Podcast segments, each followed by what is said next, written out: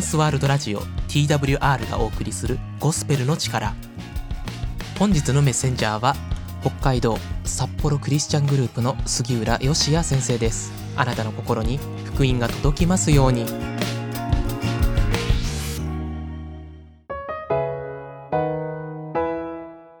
皆さんこんにちは。札幌クリスチャングループの吉谷です。よろしくお願いします。今回も聖書の御言葉を通して神様からの励ましを受け取っていきましょう。今回は信頼することというテーマでお話ししていきたいと思います。聖書の箇所はマタイによる福音書11章28節です。お読みいたします。すべて疲れた人重荷を負っている人は私のところに来なさい。私があなた方を休ませてあげます。皆さんは疲れた時どんなことをして疲れをとっていますか？ほとんどの人が寝ることと答えるのではないでしょうか。他にもあったかいお風呂に入るとかマッサージを受けに行くとかもあるかもしれません。体力的に疲れている時はその方法はどれもリフレッシュできて疲れが取れることでしょう。しかしどれだけ寝たとしても疲れが取れないことがあります。それは体の疲れではなく心の疲れが原因だからです。心の疲れはただ寝るだけではその疲れを取ることができません。今回の御言葉にあるすべて疲れた人、重荷を負っている人とは心が疲れてしまった人のことです。では心が疲れているというのはどういう意味なのでしょうか？例えばうつ症状であったり自殺願望が強かったり燃え尽き症候群などいわゆる精神的な病気は病名もあり症状があるので心の病気として判断できやすく病院に行ったりカウンセリングを受ける等の対処をすることは容易です。しかしそのような極端な症状が出ていなくてもなかなか疲れが取れない人が大勢います。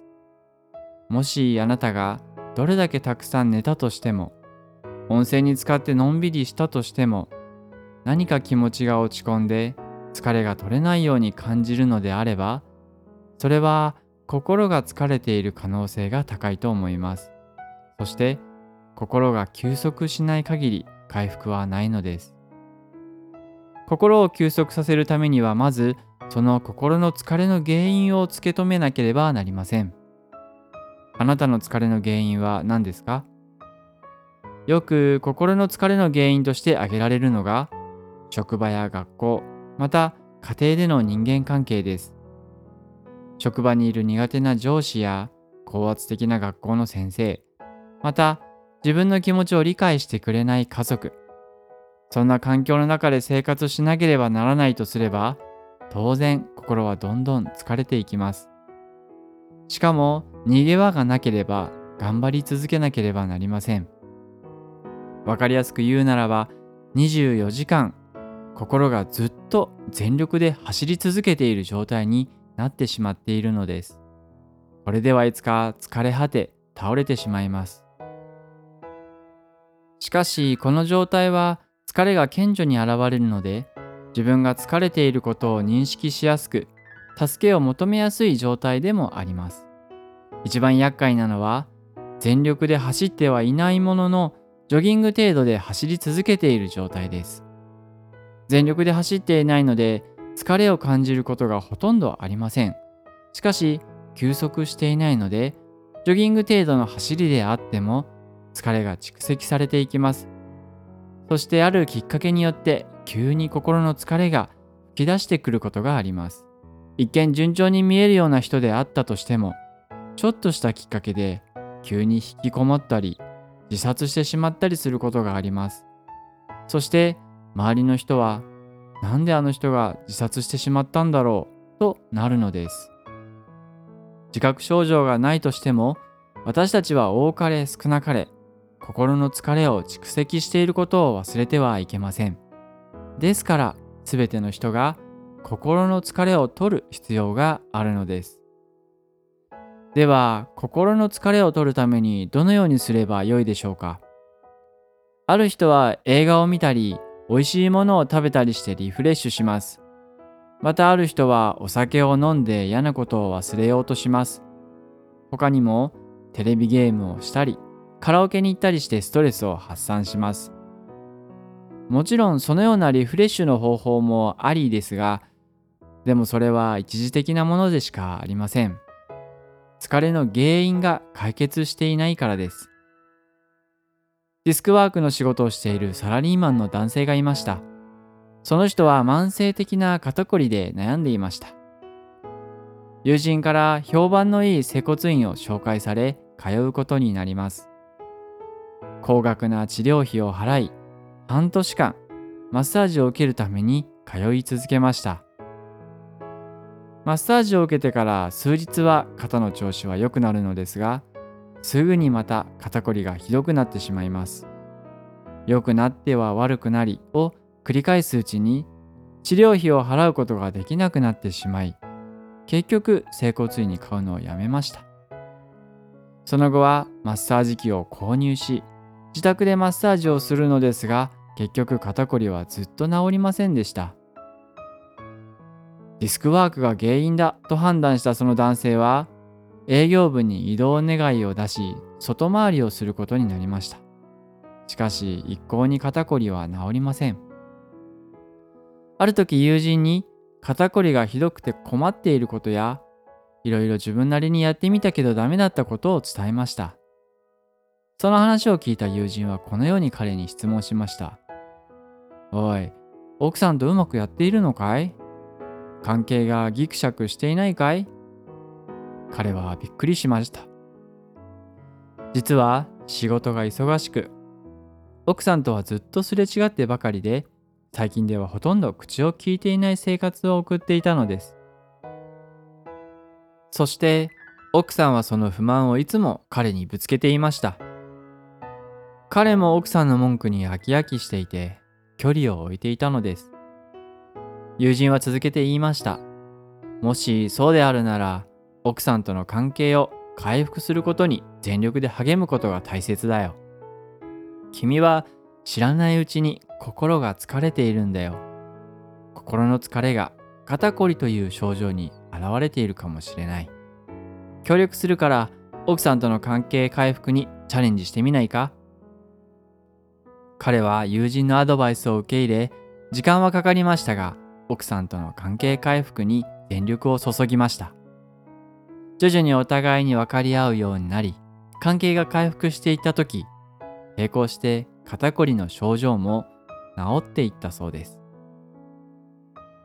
私たちは目で見えている表面の回復ではなく、心の回復が必要なのです。私たちを創造した神様は、私たちが心を疲れてしまった時の解決策をご存知です。それが今回の御言葉です。私たちの心が疲れた時、行くべき場所はイエス様のところです。なぜイエス様が回復の場所なのでしょうか？それは自分がどのようなものであっても100%受け入れてくださる方だからです。赤ちゃんが親に信頼して疑わず、頼りきることができるのは、どんな自分だったとしても愛してくれることを知っているからです。赤ちゃんがこんなに大声で泣いちゃったら、きっとお母さんは嫌な思いをしておっぱいをくれないだろうな。よし、少し小声で泣こうっと、とは思いませんね。必ず助けてくれると信頼しきって大声で泣くのです。ですから私たちも赤ちゃんのような信頼しきった心でイエス様のもとへ行きましょう。そうすれば全てを受け入れてくださる方が私たちを休ませてくださいます。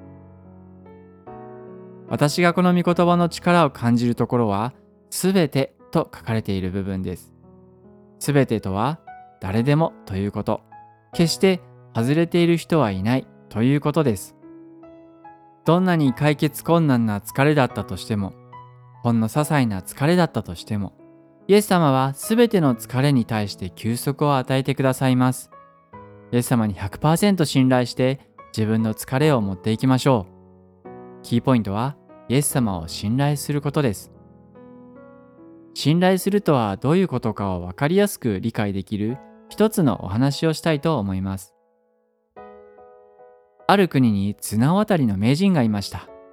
彼は自分の綱渡りの技術をたくさんの人に知ってもらいたいといつも思っていました。そしてある時いい案を思いつきました。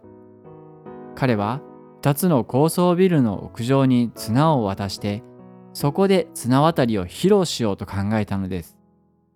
事前に入念な準備をし練習を重ねました。そしてその綱渡りのチャレンジの噂は瞬く間に街中に広がり本番当日にはたくさんの観客が集まりました。まず彼は地上で観客に向かってこのように挨拶しました。今日はこうして皆さんに集まっていただきとても嬉しく思います。ぜひ私の人生をかけた綱渡りを楽しんでください。私は命綱は使いません。なぜなら絶対に綱から落ちない自信があるからです。これから見せるパフォーマンスはきっと皆さんを満足させるものになるでしょう。そう話すとビルの屋上へ登っていきました。地上の観客は綱渡りのスタートを今か今かと待っています。さあいよいよ綱渡りショーの始まりです。彼は一本の長い棒を持ち一歩ずつ綱を歩き始めました。上手にバランスを取りながら隣のビルの屋上に向かって綱を渡っていきます。途中強い風が吹きましたが彼は涼しい顔をして淡々と歩き続けます。地上の観客は息を飲みながらその様子を見ています。ついに彼は隣のビルまで歩ききり綱渡りを成功させました。観客は大きな拍手で彼の成功を褒めたたえました。しかし彼が準備したパフォーマンスはこれだけではありません。振り向いて今度は元のビルに向かって引き返したのです。しかも今度は長いバランス棒ではなく縄跳びをしながら綱渡りを始めました。観客はそのパフォーマンスに驚き歓声を上げます。縄跳びでの綱渡りを渡りきった時には観客は立ち上がって彼を褒めたたえました。さらに彼は一輪車を使ったり後ろ向きで綱渡りをしたりと素晴らしいパフォーマンスを繰り広げました。観客は口々に言いました。彼は決して綱から落ちることはない無敵の綱渡り名人だ。なんてすごいやつだ。こんなすごい綱渡り見たことがない。彼が綱から落ちる姿を見る人は決していないだろう。いよいよ彼のパフォーマンスはクライマックス。最後の綱渡りを披露することになりました。彼は大声で観客に言いました。皆さん、私が決して綱から落ちないことを理解いただけたと思います。最後はこの手押しの一輪車にどなたか乗っていただき、私が綱渡りをしながらそれを押して隣のビルまでお運びします。この一輪車に乗りたい方は屋上まで上がってきてください。それまで歓声を上げていた観客たちが一斉に静まり返りました。誰も屋上に上がろうとしません。しばらくすると一人の小さな男の子が手を挙げました。僕がその一輪車に乗るよ。その男の子は屋上まで行くとちょこんと一輪車に乗りました。綱渡り名人は早速男の子の乗った一輪車をして綱を渡り始めました。地上の観客たちはドキドキしながらその様子を見ています。綱渡り名人はいつも通りの安定した歩みで綱を渡っていき、そして隣のビルまで渡りきりました。大歓声が起こりました。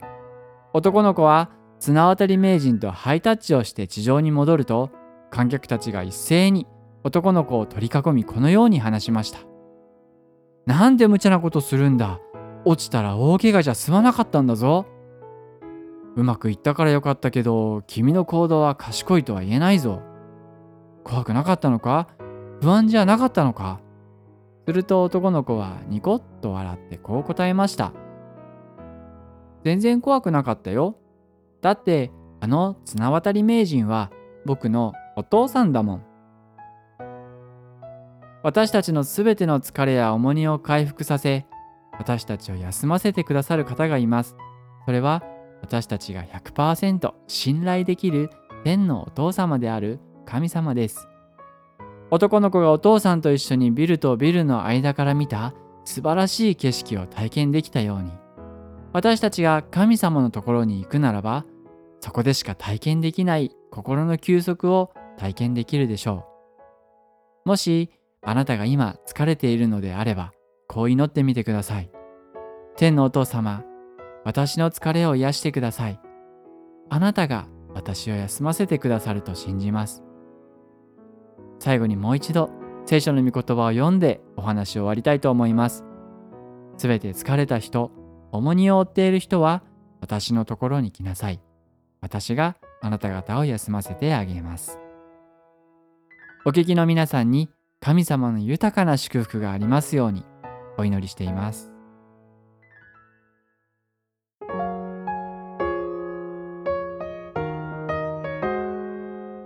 トランスワールドラジオ TWR がお送りしているゴスペルの力。TWR ではまだイエス・キリストを知らないという方のために人生が変えられたストーリーイエス・キリストの福音をお届けしています。ご感想やご意見などがありましたら TWR のホームページ twrjp.org twrjp.org のフォームからお送りください。あなたの声をぜひお待ちしています。